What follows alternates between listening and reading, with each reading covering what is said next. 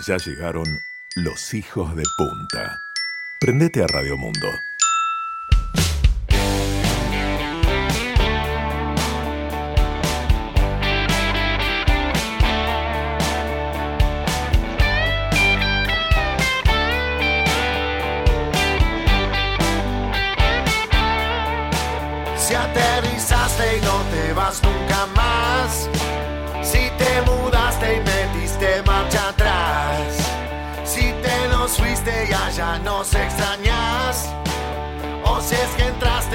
La puerta de atrás. Somos los loros que quedan acá. Los gatos locos que invitaste a almorzar. Hijos de puta que ya están listos para empezar. Prendete, ponete a escuchar. Que todo lo que pasa allá te lo contamos como lo vemos de puta, hijos de puta que, hijos de puta, hijos de puta que, hijos de puta, hijos de puta que, hijos de puta. Muy, pero muy buenas tardes para todos. Bienvenidos. Radio Mundo 1170 está en vivo desde Punta del Este. Mi nombre es Raúl Coe y les invito a que nos acompañen en un nuevo programa Hijos de Punta. Somos los lolos que quedan acá, los gatos locos que vas a escuchar, hijos de puta que ya están listos para empezar. Te vas a reír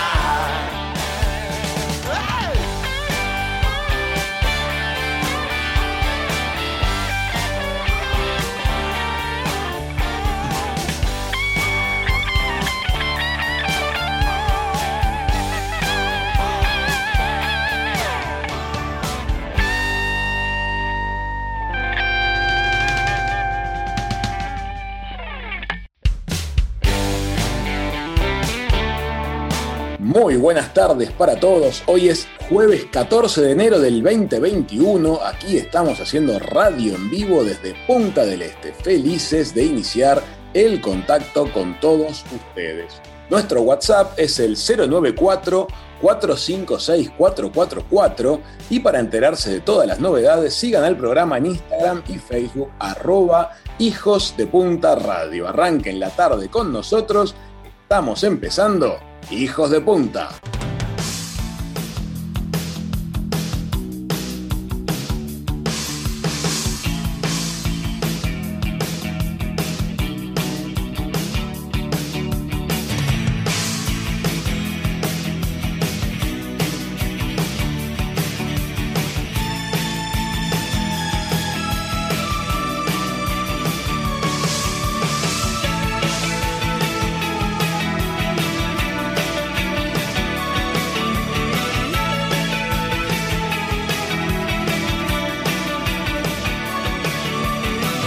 Amigos, tenemos otro día de sol pleno, hay mucho público visitando y recorriendo la zona este y seguramente se siga notando el incremento a medida que se acerca el final de la segunda semana de enero y el cambio de quincena. Tenemos 22 grados de temperatura, viento del este a 28 kilómetros por hora, está soplando bastante hoy, especialmente del lado de las Bravas. La humedad se encuentra en el 70%. Estamos en fase crítica a nivel nacional de expansión de pandemia. Nosotros aquí en la zona este les pedimos disfrutar de la costa con sentido común, cuidar las medidas sanitarias vigentes, mantener espaciamiento, usar tapabocas.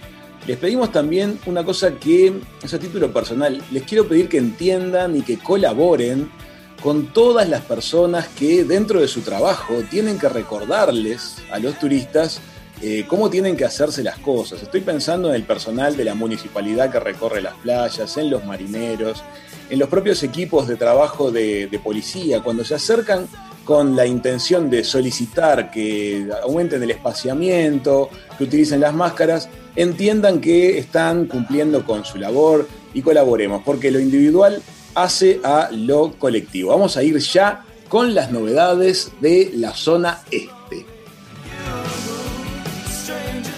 Este verano, Hijos de Punta llegó a Radio Mundo.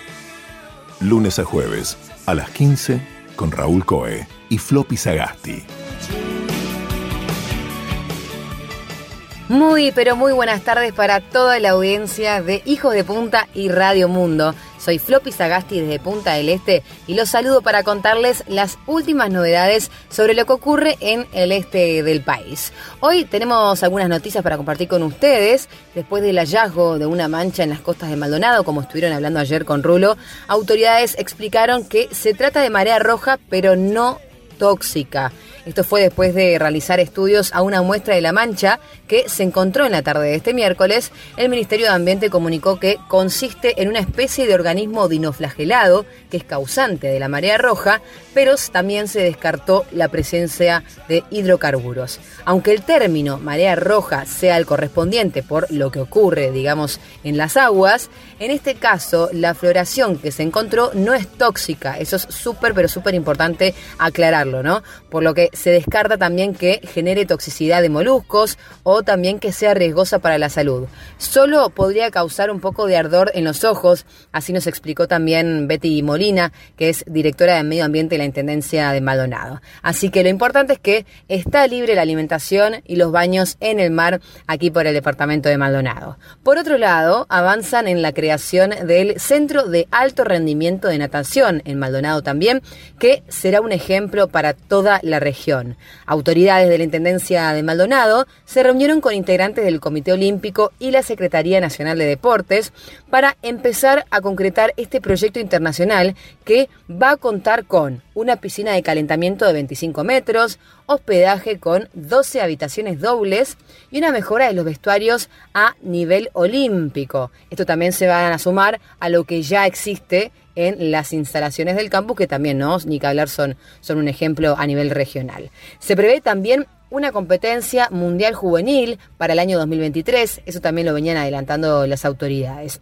Algo importante para informarles es que para llevar eh, adelante este proyecto, la Secretaría Nacional de Deportes va a destinar 34 millones de pesos. El Comité Olímpico va a participar con 200 mil dólares para empezar a trabajar en lo que son las habitaciones y después 500 mil dólares más. Y la Intendencia de Maldonado va a terminar poniendo una partida económica necesaria para terminar la obra. Y como hoy es jueves, vamos a hacer eh, una especial sección sobre los eventos que van a ocurrir en los próximos días aquí por el lado este del país. Hoy jueves se retomó el Circuito Atlántico Sur 2021, como ya le venimos contando que se viene realizando desde el viernes pasado y continúa hasta este sábado. Hoy es con la categoría J70, que es muy tradicional también para navegar veleros aquí por Punta del Este. También el Club de Jazz y Restaurant Medio y Medio el marco de la celebración por sus 25 años, van a estar con Fran Fatoruso y Mati Rada en un homenaje especial a Rada y Hugo. ¿eh? A las 21.30, siempre en el escenario que cuentan allí eh, al aire libre, ¿no? Importante también para todas las medidas de, prevención y distanciamiento y poder disfrutar una linda noche. También viernes y sábado en medio y medio va a estar Cordera y la Caravana, misma hora a la 21.30. Y les recordamos que el viernes, como les comentamos ayer, va a estar el Punta del Este Cannabis Experience en Canoa Quebrada.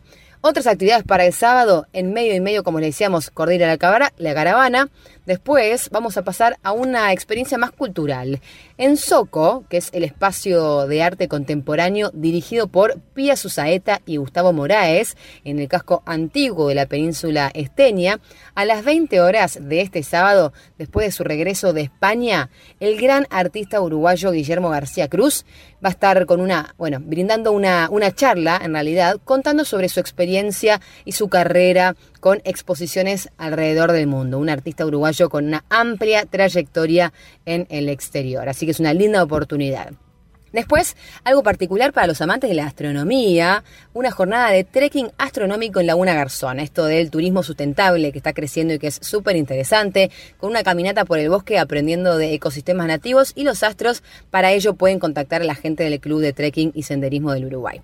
Y el domingo cerramos el fin de semana contándoles que se viene una cena show imperdible bajo las estrellas con el gran músico, compositor y productor uruguayo, un genio, Martín Buscaglia, que va a estar acompañado del también gran músico Martín Ibarburu desde las 20 horas. Esto va a ser en Mangrullos de Punta Piedra en Manantiales. Así que distintas actividades para hacer en distintos puntos del departamento de Maldonado de la costa esteña. Estas son las navidades sobre lo que pasa en el este del país. Les deseo un muy buen fin de semana para todos ustedes. Nosotros nos volvemos a encontrar mañana. No, mañana no, claro, fin de semana. Nos volvemos a encontrar el lunes en Hijos de Punta por Radio Mundo. Los saluda Floppy Sagasti y los dejo en muy, pero muy buenas manos. Sumate a Hijos de Punta. Arroba Hijos de Punta Radio.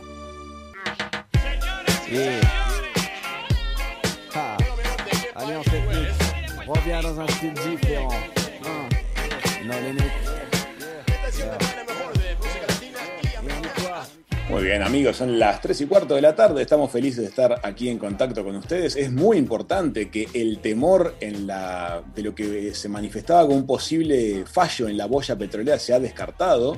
La mancha que se observaba desde las vistas aéreas que les comentábamos ayer con los helicópteros es marea roja, pero de una variedad tal que permite con seguridad los baños en el mar y el consumo de alimentos. Dentro de las cosas que mencionó Floppy, les cuento que el trekking con fotografía astronómica es una experiencia fascinante, muy segura, con muchísimo espaciamiento entre los que participan y una oportunidad para que incluso se inicien en la fotografía astronómica. No quiero que piensen que se necesitan equipos de alta prestación para hacer fotografía nocturna y astronómica. Se necesita cualquier máquina eh, digital, que pueden ser inclusive máquinas de muchos años para atrás. Ustedes fíjense en la ruedita de arriba, si tiene una letra M, eso alcanza. Y tengan un trípode. Con cualquier camarita que disponga de modo manual y un trípode, van a poder sacar unas fotos astronómicas maravillosas y se viene un fin de semana con un clima ideal para esto. Así que realmente a no perderse. La noticia del alto rendimiento, del centro de alto rendimiento en el campus, la vamos a estar expandiendo en los próximos días porque es realmente algo muy, pero muy interesante. Ya venimos con más hijos de punta. Plus de monde, c'est donc plus de monde. Plus de gens sur une traque qui grondent. Et puis t'es qui toi, t'es qui là? Je bois pas, je fume pas, je kiffe Cuba. Mais le cigare, je smoke pas. Révolutionnaire, reste-toi, appelle-moi Che. Pas de limite, la preuve écoute ça. J'ai plus de style qu'une diva au Brésil. Mon flow frappe fort comme la frappe de Ronaldo. Malgré ça, go, je kiffe Rio. Étoile 51 solo. Porto Rico, loin de Porto Vecchio. Porto Rico, directo. Santo Domingo, fiesta, gogo. Alliance kiffe ça, absorbe ça. Produit clando, produit style,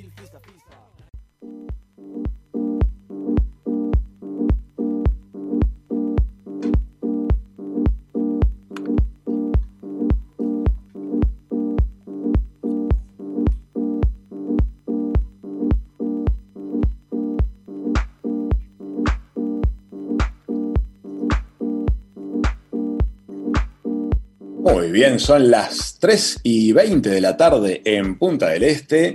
Les vamos a estar compartiendo algunas noticias de nuestro país, pero esta vez vamos a ir con más con las del mundo, que me parece que están súper interesantes. La Municipalidad de París ha tomado una decisión radical, un poquito empujada por la pandemia, pero la hermosa ciudad de París ha decidido transformar los campos elíseos en un extraordinario jardín. La alcaldesa Anne Hidalgo, que se ha hecho bastante conocida por toda su cruzada en la campaña electoral contra el abuso del uso de automóvil, cosa que la ha llevado incluso a los tribunales, ahora es la alcaldesa de París y ha aprobado esta iniciativa. El proyecto implica la remodelación integral de los campos elíseos, reduciendo el tránsito vehicular a solo cuatro carriles y transformándola en el mayor parque público lineal urbano a cielo abierto de Europa. Actualmente, la avenida central de Champs-Élysées tiene ocho carriles y circulan un promedio de 3.000 vehículos por hora a cielo abierto. Esto provoca que los niveles de contaminación de esa zona de París alcancen eh, en las mediciones los mismos niveles de contaminación que tiene el aire de la principal carretera de circunvalación de la ciudad, que es la A86. O sea que imagínense la necesidad que hay de mejorar la calidad del aire en esa zona de, de la ciudad. El proyecto significa una inversión enorme, hay un presupuesto de 250 millones de euros y la obra va a tomar hasta el 2024. El arquitecto Philippe Chambaretta con la firma PCA Stream han sido elegidos para llevar adelante esta enorme obra que implica además la construcción de un gigantesco túnel debajo de donde ahora está Champs-Élysées para poder eliminar de la superficie a todos los vehículos pesados. justamente en los cuatro carriles que se mantienen en el centro solamente podrían circular automóviles particulares y motocicletas. Los nuevos campos elíseos van a estar fomentando un uso más humano de los espacios eh, exteriores y las veredas, jardines, grupos de plantas, esculturas, fuentes, anfiteatros y terrazas para que los peatones y los ciclistas y los turistas, que vamos a estar ahí cuando podamos, seamos los principales beneficiarios. El proyecto, la verdad, es una belleza. Nosotros vamos a estar compartiendo el video que muestra todo el proyecto en arroba hijos de punta radio. Es una referencia hermosa para pensar el futuro de las ciudades latinoamericanas también. Estoy pensando en las grandes urbes de nuestra región, de pronto San Pablo, de pronto Buenos Aires, pero ir transformando grandes avenidas en, este, en parques lineales mejora mucho, obviamente, la calidad del aire y la calidad de vida. Imagínense cómo se reduce también todo el impacto sonoro. Es hermoso en la animación ver la Plaza de la Concordia y el entorno del Arco del Triunfo funcionando con, con menos automóviles. La verdad es que realmente va a ser algo maravilloso y estas obras ya se ponen en marcha. Uno se pregunta, ¿se habrían puesto en marcha si no hubiese sido por la presión de la epidemia, pidiendo distanciamiento, calidad de aire, es una pregunta que, no sé, es un, nunca, nunca tendremos respuesta para ella. En paralelo, les contamos que empezó, em, empezó en el mundo entero, porque esta vez es virtual, la Feria de Tecnología Consumer Electronics Show, la gran feria de tecnología que año a año se lleva adelante en la ciudad de Las Vegas, pero esta vez es una gran presentación virtual en donde todas las marcas presentan sus novedades en cuanto a tecnología. Lo que queremos traerles sobre la mesa, porque creemos que va a ser realmente algo mm, innovador, que va a provocar cambios en muchos frentes de actividad, es un aparato en particular que se llama Ambassador. Es un curiosísimo audífono que uno se coloca en la orejita y que es capaz de traducir conversaciones en tiempo real, apoyada en inteligencia artificial y en la nube, nube que el sistema va a requerir que sea de 5G, un tema del cual seguramente vamos a estar hablando más adelante en la temporada de verano de Hijos de Punta. Eh, el asunto está en que realmente ver funcionar al dispositivo es sorprendente, supera con una distancia asombrosa a los actuales dispositivos disponibles para traducción, incluso para traducción simultánea automática, es un salto tecnológico enorme pero las derivaciones sociales que puede llegar a tener también son enormes. Imagínense ustedes un mundo de mediano plazo en el cual el aprendizaje de idiomas sea una habilidad que en principio se vaya convirtiendo en algo más, más romántico, pero no una necesidad, porque el tiempo en el cual el sistema traduce y la fidelidad de datos con que traduce deja a todo el mundo con la boca abierta. Así que realmente es algo que queríamos mencionarles para que ustedes también investiguen y vean de qué la va este artefacto ambasador. Ahora les vamos a proponer algo nuevo en Hijos de Punta. Vamos a hacer nuestro primer contacto este, a Buenos Aires con nuestra experta en series y cine, Nanu Castro. ¿Qué les parece si le damos la entrada por primera vez entonces a Nanu Castro y hacemos el pantallazo?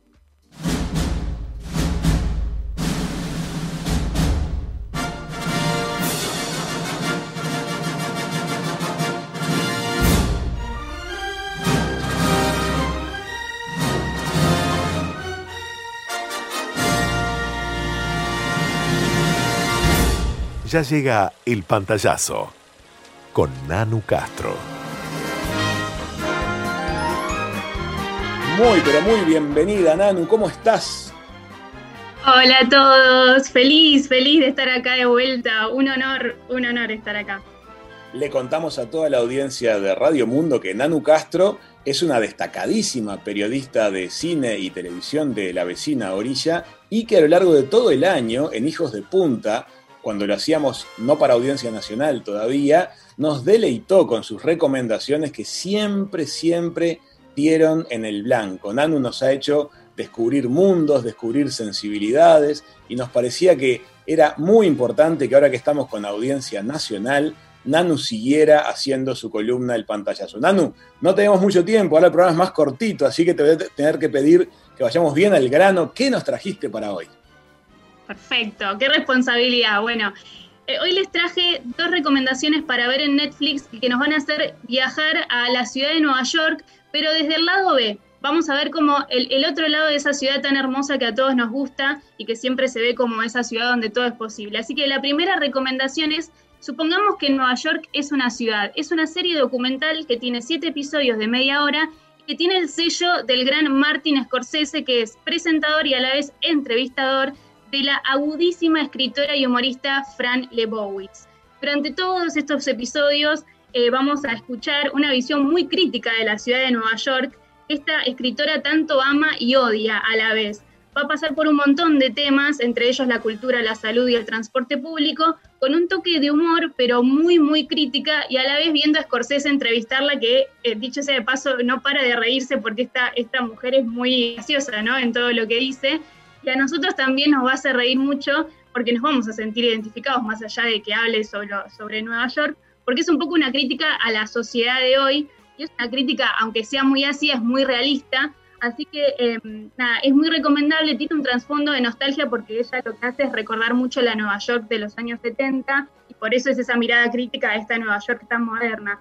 Pero les, les aseguro que no es nada tedioso, ni mala onda esa crítica que hace, sino, ya les digo, es muy realista y muy, muy graciosa. Bien, buen datito. Seguro que este fin de semana vamos a ir con ella. Me encantan las relaciones de amor-odio con las ciudades porque las sentimos todos, con Montevideo, con Buenos Aires. Totalmente. Vamos con la segunda. Bueno, y así como pasamos de esta mirada crítica de la Gran Manzana, en esta serie documental vamos a ver el lado oscuro de Nueva York. Estoy hablando de Ciudad del Miedo, Nueva York versus la mafia, que relata con tres episodios eh, el trabajo de investigación que hizo el FBI para combatir a la mafia que acechó durante tantos años a la ciudad de Nueva York. Y lo hace con material de primera mano que eh, son todas cintas de audio que el FBI recabó de haber puesto micrófonos en autos, en restaurantes de, estas familias mafiosas para investigarlos y así em, formar eh, este equipo que finalmente logró hacer un juicio colectivo y enjuiciar a, los, a la cabecilla de las cinco familias que manejaban la mafia en toda la ciudad de Nueva York. Es increíble el trabajo que han hecho. Y además de entrevistar a los investigadores, tenemos la voz de ex mafiosos que vivieron en la época. Es súper interesante y aparte no podemos evitar hacer una relación entre la realidad y la cantidad de películas que existen relacionadas al tema como El Padrino, Buenos Muchachos o eh, El Irlandés de, de Scorsese. Así que muy, muy recomendable. Vos sabés que esta segunda recomendación que acabás de, hacer, eh, yo la vi la serie y la recomiendo al igual que vos enfáticamente. Es maravilloso. Qué trabajo el que llevaron adelante esos agentes encubiertos. Había que estar para poder lograr confianza en las cadenas internas del mundo de la mafia. En muchos casos implicaba que miembros del escuadrón de policía tienen que cometer crímenes y que de alguna manera es, es, es, una cosa de locos. Realmente excelentes las dos recomendaciones. Nanu, Muchísimas gracias por el primer contacto del año, el primer contacto para audiencia nacional en Uruguay. El pantallazo ahora te está escuchando 3 millones de personas. ¿Qué te parece? un placer, un placer y un honor. Estoy feliz, así que gracias por haberme convocado de nuevo y espero que, bueno, que todo el país disfrute de, de las recomendaciones. Que así sea, vamos. Raúl Coe, Hijos de Punta. Todo lo bueno del mundo.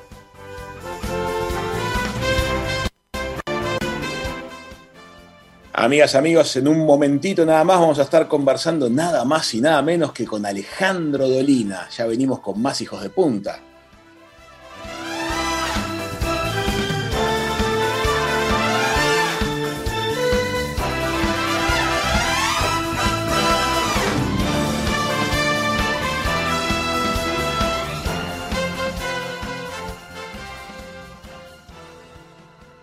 Ya llega la entrevista.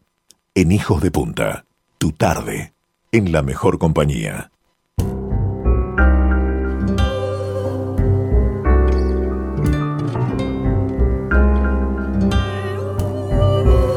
Miles de pasajeros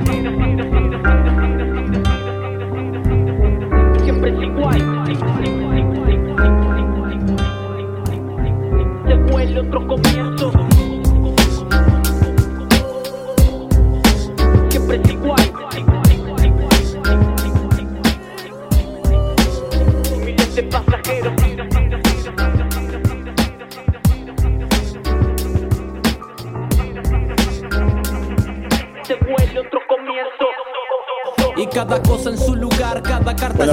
es una alegría inmensa tener nuevamente en la mesa de Hijos de Punta al gran Alejandro Dolina. Bienvenido, Alejandro, ¿cómo estás? Muy bien, muy bien. Un gusto entrar en contacto con ustedes. Escuchábamos a Luciano Superviel haciendo miles de pasajeros. Tú estás en Buenos Aires, estamos aquí en Punta del Este, nos separa un río que también nos ha sabido unir. Eh, miles de pasajeros, los inmigrantes que han ido haciendo nuestras dos orillas.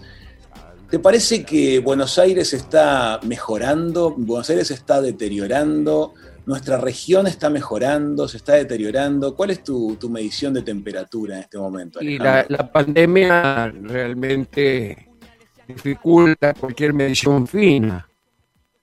Eh, al menos en nuestro país ha, ha hecho muchísimo daño y entonces eh, esa perspectiva de, observador sensible se deteriora.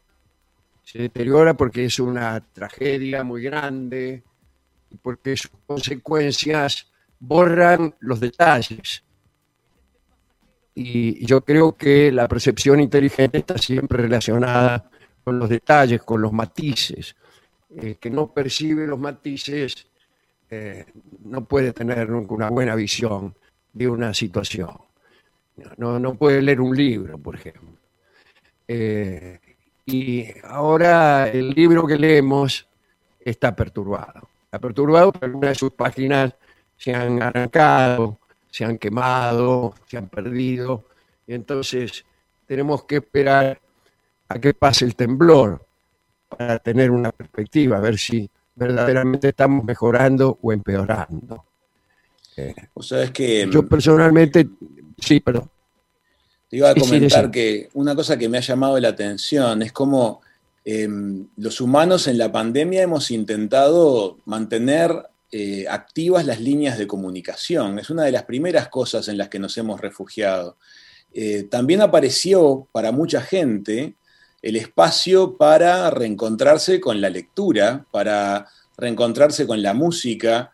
¿Te parece que para tener una mirada como constructiva de todo este drama, eh, hay gente que se está sumando al mundo de la cultura que de repente hasta ahora estaba un poquito por fuera? Puede ser, pero en cualquier caso es un precio muy alto para pagar, ¿no? Eh, pero yo creo que sí, que más que nada hemos sido eh, arrastrados hacia la soledad. Y, y bueno, como es difícil estar solo, eh, entonces podemos, como decía Quevedo, eh, eh, con los ojos ¿Sabes a los muertos. Y así, entonces, o leemos o escribimos, muchos de nosotros teníamos proyectos de escritura abandonados y, y los hemos recompuesto, como es el caso mío, por ejemplo. ¿no?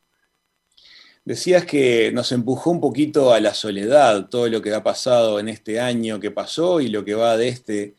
¿Vos conservás amigos de tu infancia o, o periódicamente tus grupos de amigos te empiezan a aburrir y buscas amigos nuevos? Yo creo que más lo segundo que lo primero. Conservo amigos de mi infancia, pero qué curioso, yo estuve este, tratando de escribir sobre este asunto Mirá, hace, pero oh, hace horas, hace ¿en horas. serio? Y había pensado que en realidad amigos son los que nos acompañan a buscar la gloria, eso decía el personaje, o a luchar por alguna causa sagrada, o en todo caso los que cantan junto a nosotros formando dúos y tríos. Eh, porque está, está la, la tentación de confundir la amistad con la metonimia, es decir, con la mera vecindad. Y los amigos de nuestra infancia son amigos de vecindad, son amigos porque están cerca, porque han ido al colegio, y se han sentado a nuestro lado, eh, o porque vivían en la casa de al lado. Yo los conservo, conservo muchos de ellos. Y- pero yo creo que es necesaria una metamorfosis del amigo de la infancia. El amigo de la infancia debe eh, en algún punto transformarse y, y adquirir características nuevas que no son la de vivir al lado de nuestra casa. De hecho, como uno se muda, Claro. el, el amigo de la infancia ya no vive al lado. Y Por ahí vive bastante lejos, de manera que debe transformarse y debe adquirir algunas de las condiciones prescriptas en el primer inciso de la charla. O debe acompañarnos a buscar la gloria, o debe acompañarnos en la lucha eh, por una causa sagrada, o debe cantar. O debe cantar. Alejandro, em, vos sos una figura pública. Para mucha gente encarnás un poco lo que es esa vibración de Buenos Aires, de, esa bohemia inteligente y aguda que hay en la ciudad a raudales, pero que como que se encarna en algunas figuras y yo creo que para mucha gente vos sos una de esas figuras. Eh, desde ese lugar, eh, me imagino que no debe ser tan fácil conocer gente nueva, porque para mucha gente se genera como una distancia ante la figura. Eh, ¿cómo, se, ¿Cómo me le acerco? ¿Qué le digo? No, claro, pero yo tengo una, una fuente de aprovisionamiento de amigos nuevos, que es el programa que yo hago con público. Claro. Y la relación que nosotros tenemos con el público es ciertamente profunda. El público viene, a lo mejor por eso mismo que decidió, por esa idea equivocada que tiene a mí, eh, y que en algún punto nosotros alentamos desde el punto de vista artístico, Claro. eh, y con el programa a menudo se tratan algunos temas que son propios de la amistad, más que de la relación profesional del locutor ausente. Entonces hay una cercanía y eh, ahí entre esas muchas personas anónimas que, que llegan cada noche, eh, aparecen algunos que empiezan a tener nombre y apellido. Y Claro. muchos de ellos a lo largo de esta larga historia de nuestro programa se han convertido en queridísimos amigos. Queridísimos amigos, se han convertido en maestros eh, y ha habido con ellos sensaciones incluso de amor. De modo que eh, yo debo agradecer, entre tantas cosas que tengo que agradecer a la radio y a la- al trabajo artístico, está ese, ¿no? De, de renovar el plantel de amigos. Si no, uno corre el riesgo, y es cierto esto, así como se acostumbra a muchos trayectos, a muchas rutas, de ahí la palabra rutina, ¿no? Acostumbrarse uno a la misma ruta, a la rutita. Eh, también puede uno acostumbrarse eh, a tratar con las mismas personas, a decirse las mismas cosas. Eso suele ocurrir, suele ocurrir, ¿no? Eh, aquellas eh, viejas eh, tropillas de jubilados que se reunían por ahí en una, esquina.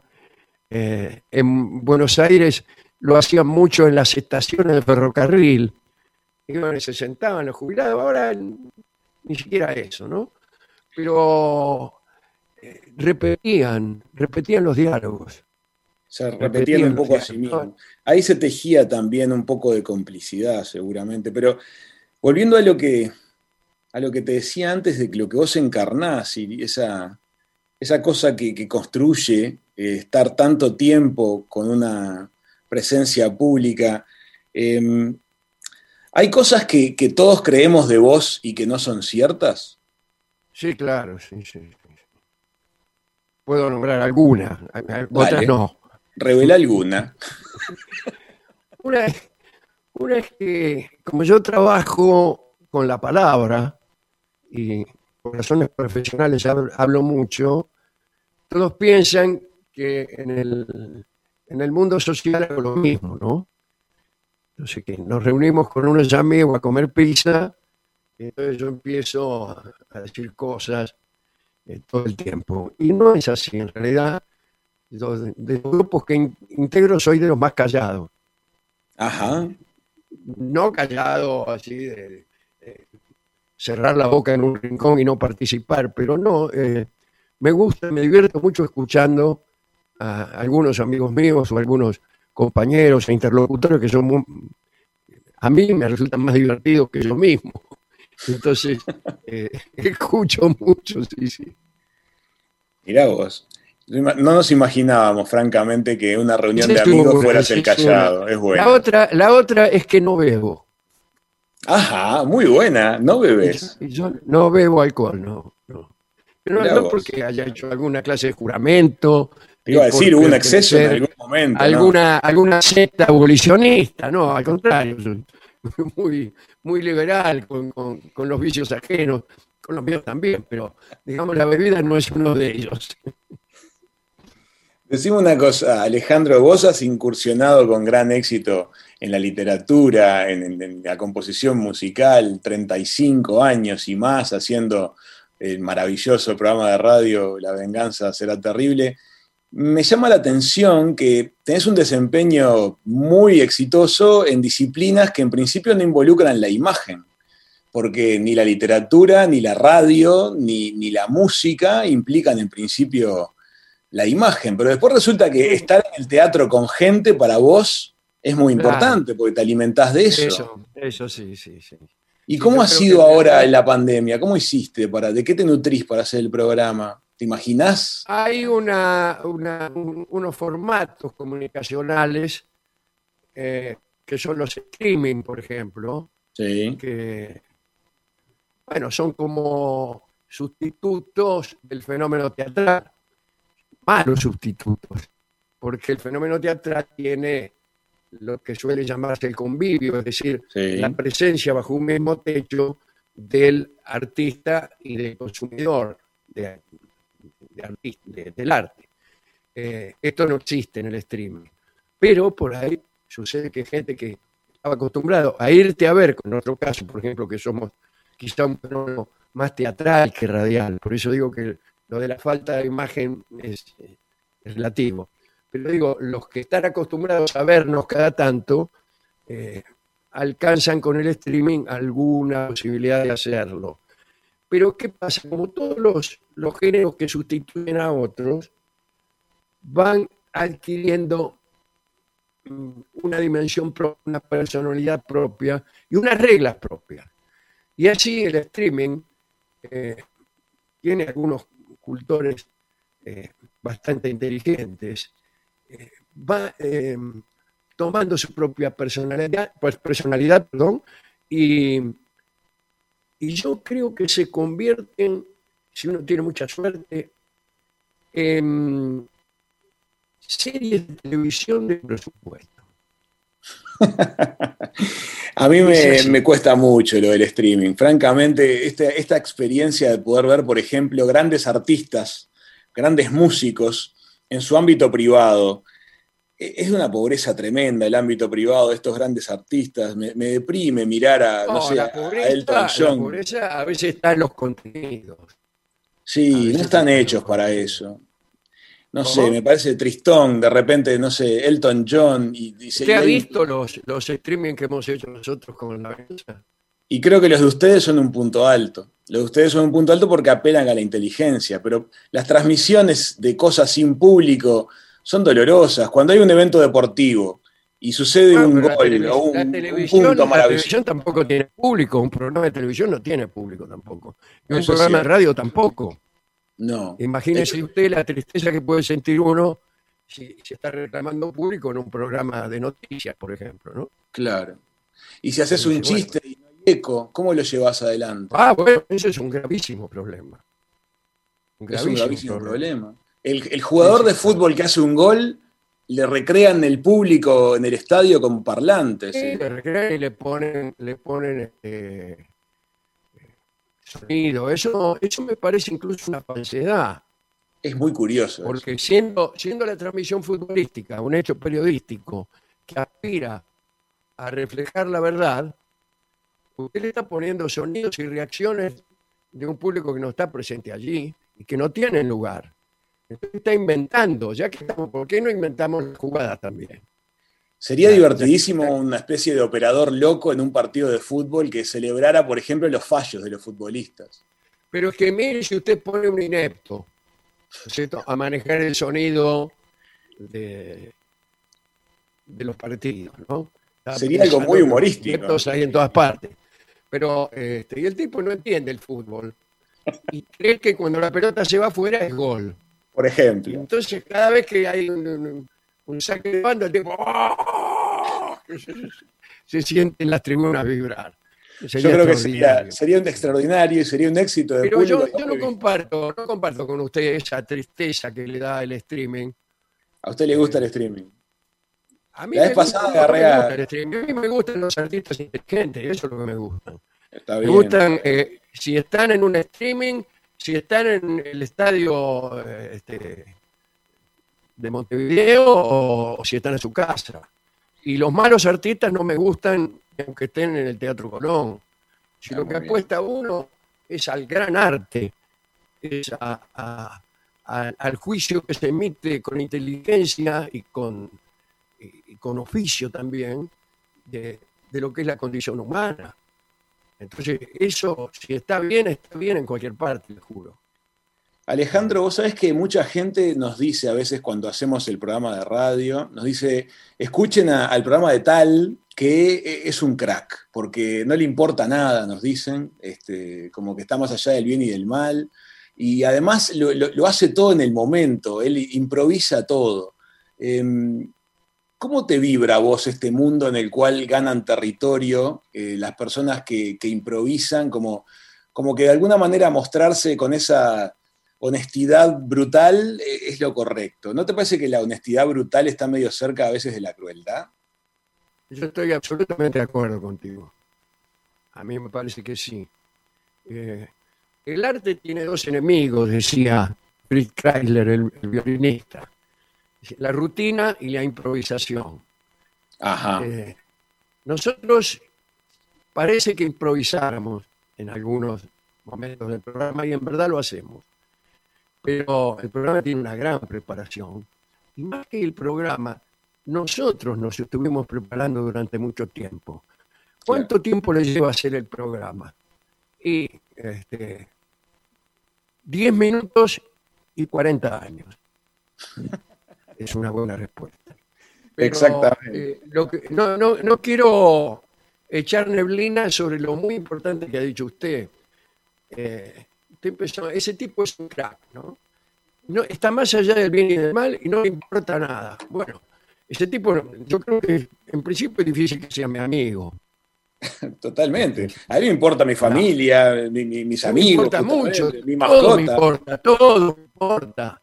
mi comunidad. Me preocupo, me preocupo porque no se extingan los bosques, porque no se me acomodan las escobas de plástico. O sea que cada cosa que pasa me preocupa, me, me hace llorar, me hace eh, este, dar encono, otras me dan felicidad. En eso consiste la sensibilidad del artista. Ahora, el tipo que dice, bueno, a mí no me preocupa nada, empieza y dice, voy a decir palabrotas. Y, y empieza este, con su corrección, y algunos dicen, "Bueno, qué coraje que tiene. No, flaco. ¿Qué coraje? ¿Que lo van a meter preso? ¿Lo Claro. van a liquidar? No, no, no. Eso Otra cosa. Es, eh, es confundir la improvisación, que es una- un arte por momentos, que puede ser por momentos interesante, por momentos, con el mero delirio, que es Con otra cosa.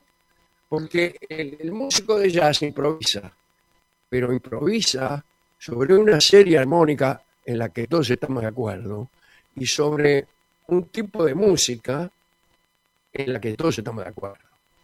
Sí, hay una estructura que soporta la creación con vuelo. Exactamente. Entonces hay, como decía Chrysler, una libertad y unas cadenas. Soneto, tus cadenas me desencadenan, decía alguien. Es decir, Ah, que era necesaria una cierta sujeción y después ver cómo el artista finalmente termina rompiendo esa aparente sujeción con la libertad de su pensamiento, que es otra cosa. La libertad no es hacer uno lo que quiera. La libertad es volar, es crear, es extenderse, es abarcar. En ese sentido, el artista es libre. El Alejandro. capricho no es la libertad. El capricho no es la libertad. Y sobre eso también me gustaría introducir un tema cuya opinión ya has dicho en algún lugar, pero creo que es muy valiosa. Em, también hay quien habla de que la credibilidad de alguien que hace comunicación depende de decir siempre lo que piensa. Y me da la sensación de que la credibilidad es una cualidad que está un poco sobrevalorada. ¿Cómo ves vos eso? La veracidad sería mejor, ¿no? Claro, Una cosa es la credibilidad y otra es la veracidad. eso es lo importante. No es lo mismo que te crean que la verdad. Exactamente. Podés decir la la mentira muchos mentirosos que han sido más, más creíbles que los que decían la verdad. De manera que el, el periodista honesto debería decir la verdad, no importa si le creen o no. ¿no? Vale para todos, no solo para los periodistas, vale para todos Vale para en todo, general. vale para todo. Lo que pasa es que el periodista está poniéndolo en juego a cada momento y al periodista se lo miden. Me refiero a la, a credibilidad del juego. Alejandro, la verdad es que siempre es un placer tener la oportunidad de, de intercambiar un charla contigo. Cada frase que decís abre en realidad líneas de pensamiento. Creo que le pasa a todos los que nos están escuchando en este momento. Cada uno formula a su vez nuevas preguntas a raíz de tus reflexiones. Te quiero agradecer. ¿de dónde salió este? ¿De dónde salió este? ¿Por qué no? Por ejemplo. Bueno, te quiero agradecer mucho una vez más el rato con nosotros, con los hijos de punta, para, para filosofar un poquito. Bueno, muchas gracias. Para mí es un placer comunicarme con ustedes y añoro un poco este, toda, toda la República Oriental, que hace mucho que no visito y que es, como vos bien sabes, un, un- lugar que, que lo quiero muchísimo. ¿no? Claro que sí. Y nosotros, muchos de los uruguayos adoramos Buenos Aires. Creo que a ustedes y a nosotros nos pasa lo mismo. Las ciudades que tienen magia, las ciudades que tienen muchos ángeles en sus esquinas, como Montevideo, como Buenos Aires, son ciudades que uno la- las ama y las odia de a ratos, pero que de alguna manera tienen nuestro corazón bastante enganchadito. Así es, así es. Bueno, espero que nos veamos pronto. Que así sea, que pueda Alejandro. yo andar por allí y ustedes andar por aquí, libre de tragedias, de pandemias, Te de mascarillas. mentiras terribles. Un abrazo, Alejandro. Hasta la próxima. Un gran abrazo. Chau, chau. Amigas, amigos, Alejandro Dolina ha pasado por la mesa de verano aquí en Hijos de Punta. Radio Mundo, 1170 AM. No nos queda mucho tiempo, estamos muy contentos de haber podido conversar otra vez con, con Alejandro. La verdad que es un placer, francamente, la manera en la cual él con sus respuestas nos hace pensar, nos emociona, nos abre el juego. Les invitamos a que le escuchen en su programa con más de 35 años, La venganza será terrible, que lean sus libros si no han tenido contacto todavía con lo que ha escrito eh, a lo largo del tiempo. Alejandro es un escritor realmente muy disfrutable, con una tremenda capacidad de imaginación, de humor, y con el cual uno se siente además muy cercano, muy, este, muy involucrado de alguna manera. Y quiero agradecer al equipo de Hijos de Punta, Floppy Sagasti, Panu Paz haciendo todas las redes sociales, Ceci Seré produciendo. Eh, llega la buena música a la tarde de Radio Mundo. Ahora viene Eduardo Rivero haciendo Se hace tarde. A nosotros nos pueden volver a escuchar hoy a las 11 de la noche en la repetición diaria de Hijos de Punta. Si algo de lo que hicimos les gustó, pueden hablar con sus amigos más cercanos, con su gente querida, con gente con la que de alguna manera se crucen por la calle, casualmente. Dicen, ¿saben qué? A las 11 de la noche escuchen Hijos de Punta. Si no lo pudieron escuchar a las 3 de la tarde, que el programa tiene cosas que pueden sumarles. Nosotros volvemos a estar con todos ustedes el lunes a las 15 horas aquí en Radio Mundo 1170 de AM. Benditos sean todos hijos de punta. Hasta el lunes. Chau, chau.